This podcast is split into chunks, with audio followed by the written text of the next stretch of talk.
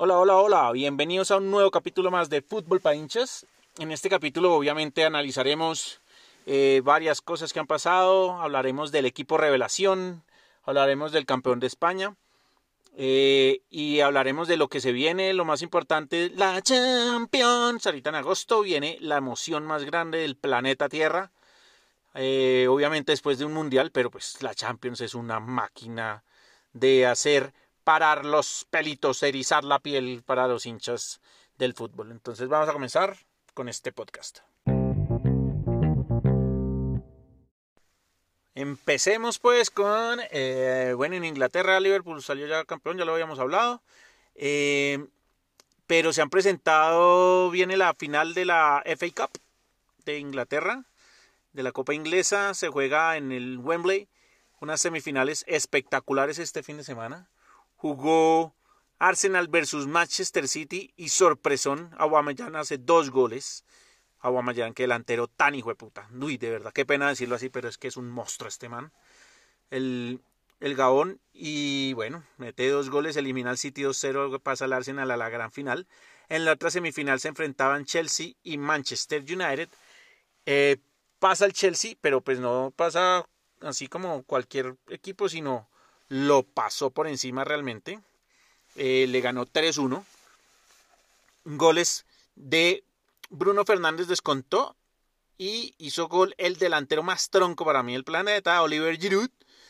Eh, abrió el marcador después Mason Mount y Harry Maguire del Chelsea. Entonces, bueno, Chelsea a la final, finalísima va a estar buena, Arsenal versus Chelsea.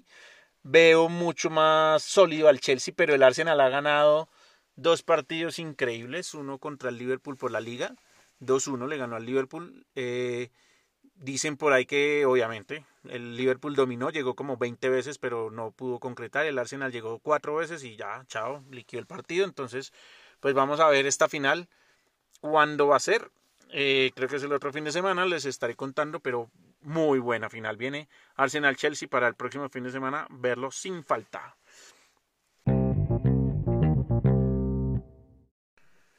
Pasamos a la Liga de España, donde se coronó campeón el Real Madrid con un James eh, banqueado forever and ever. Cuando le dieron la oportunidad hace 3-4 partidos, jugó horrible, pero horrible es horrible. Eh, le falta mucho nivel, obviamente, pues no jugó en toda la temporada casi, pues habrá jugado por ahí que 5 o 6 partidos. Eh, no lo tiene en cuenta, y medio ya fuera al Real. Lo quiere el Manchester United, lo quiere el Napoli lo quiere el Atlético de Madrid.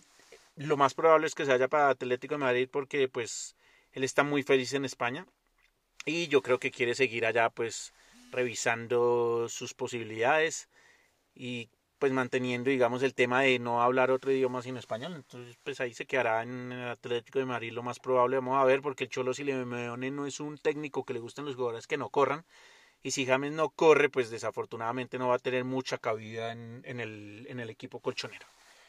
Mm, esta liga se presenta con dos factores. Uno, que el Real, eh, pues lo sabemos, tuvo muchos penales dudosos.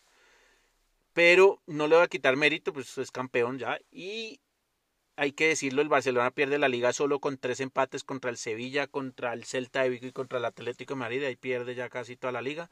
Después enfrentas en la penúltima fecha los Asuna eh, cuando jugaban al tiempo con el, Villarreal Real Madrid y pierde 2-1. Entonces ya la catombe. Pero quiero analizar el último partido del Barcelona, que fue contra el Alavés. Y este partido, hay que ser positivo, dicen por ahí. Voy a analizar el mejor partido del Barcelona después del de Villarreal. Obviamente el Alavés no es nada, lo tengo claro. Pero tengo que soñar, tengo que soñar la Champions. Primer partido del Barcelona que hace 15 remates, 9 remates a puerta. El Alavés no remató ni una vez, obviamente es el Alavés, entiendo. Domina, o sea, por fin juega bien, juega muy bien. Y forma con Sergi Roberto Araujo, Lenglet, Araujo el uruguayo, porque Piqué tenía suspensión amarilla. Taponeto, pues no tapo porque ni siquiera le llegaron. Y Jordi Alba por izquierda, jugó Ricky Puig Arturo Vidal y Sergio Busquets. Y no me diga más el partido que hace Ricky Pugh, o Ricky Push, como lo quieran llamar. Hace dos pase gol. Leonel Messi se, se consagra como el goleado, el pichichi de la liga. con dos goles en este partido. Ansu Fati un gol y Luis Suárez otro gol. Una paliza del Barcelona realmente. Eh, después entró Nelson Semedo, eh, que le dio descanso a Sergio Busquets. Arturo Vidal pasó de central porque Lenglet salió tocado, entonces eh, ahí empieza a jugar el Barcelona mucho mejor, no porque haya salido el inglés, sino porque Sergi Roberto pasa a la mitad del campo y que esa, esa mitad del campo es brutal, Ricky Push, Ricky Push, Sergi Roberto y Sergio Busquets, qué máquinas. Lástima que no va a estar Sergio Busquets para el Napoli, pero yo formaría con ellos tres, formaría con Semedo de lateral. Eh, y pues en el ya que no va a estar Sergio Busquets, pondría Arturo Vidal en su lugar para jugar contra el Napoli y Ansu Fati, Luis Suárez y Messi arriba, eso sin nada que hacer. Entonces, vamos a ver cómo se hace partido contra el Napoli. Ojalá hay que soñar que no sea un espejismo este partido como fue el, Villarreal que jugaron divino. Eh, hay, que, hay que revisar y pues soñar, hay que siempre, como diría un gran narrador colombiano, la fe y la esperanza es lo último que se pierde, así que pues bueno, vamos por esta Champions. O sea, yo sí le tengo fe, si el equipo juega como jugó contra el Alavés o como contra el Villarreal, tenemos como. Pero pues si no mantienen ese nivel, perdemos contra Napoli. Pasamos a Italia. En Italia, digamos que pues ya está prácticamente definido el título. Eh, la Juventus ya listo, ya se puede decir que queda campeón. Eso sí, jugando horrible, no podemos decir otra cosa si no es que está jugando horrible. La Juventus le ganó 2-1 al Lazio hoy acaba de terminar ese partido.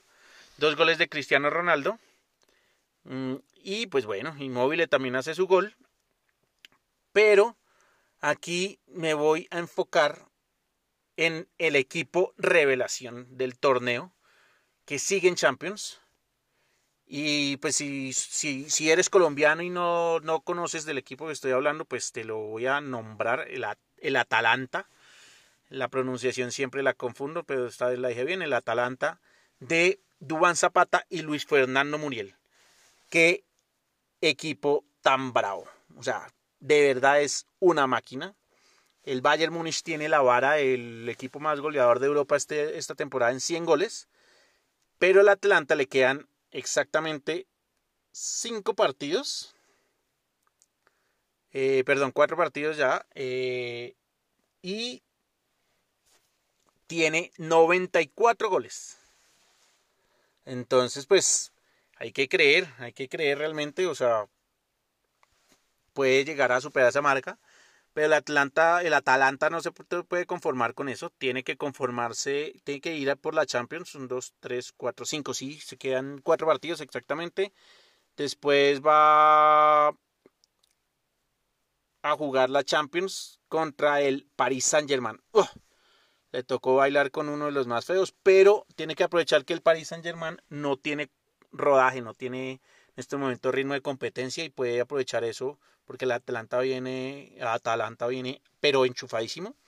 12 de agosto, 2 de la tarde, partido imperdible.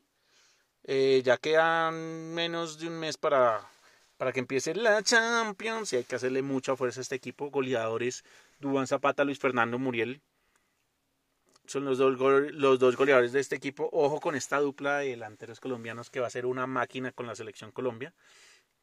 En el Atalanta no juegan juntos, pero en la selección Colombia pues no hay más. Tienen que jugar juntos y van a ser una máquina estos dos delanteros. Ojalá ninguno se lesione. Muriel a veces sufre sus lesiones musculares, ojalá no pase. Me encantaría que eliminaran al Paris Saint Germain y se pusiera este, este equipo a pelear esta Champions yo no sé qué me le regalaría más, si la gana el Barcelona o la gana el Atalanta. O sea, la verdad me daría tanta felicidad que un equipo como el Atalanta gane la Champions. Además, ojalá en estos cuatro partidos que le quedan lleguen a superar los, la barrera de los 100 goles. Les faltan seis golecitos en, igual en la barrera. Estamos hablando de eh, con que hagan dos por partido. De los dos de los que le quedan, ya superan la barrera de los 100 goles. Vamos a Atalanta contra el Boloña, es el próximo partido. Eh, y contra el Boloña es el próximo partido y el Boloña va de va de décimo. Entonces, pues yo creo que tiene con qué meterle un par de goles Obviamente contra el Elas Verona falló 1-1. Gol del Toro Dubán Zapata, eso sí no falla. Eh, Muriel entró, pero no tuvo una clarísima, pero se le fue muy larga. El arquero la chico y se la quitó de los pies. Entonces, pues esperar a ver qué pasa con este equipo. A ver cómo hacen el, el final de año. Pero me encanta el Atalanta. ¿Listo? Entonces, vamos, vamos Toro, vamos Muriel. Para los que queremos a Luis Fernando, sabemos que cuando quiere jugar es un monstruo. Y los, y los detractores de Muriel, pues yo creo que ya le han cogido un poco más de cariño. Entonces, pues bueno, hay que seguir ahí. Y nos volveremos a oír para eh, analizar la Champions en, ese, en esa mini liguilla de Champions que va a estar en 15, 20 días, toda la Champions completica. Entonces vamos pues, vamos con toda. ¿Listo? Y nada, es todo por hoy. Mm, ya hablamos de Inglaterra, ya hablamos de España, ya hablamos de Italia y, del equipo Revelación. Entonces nos veremos en agosto. Hasta luego muchachos.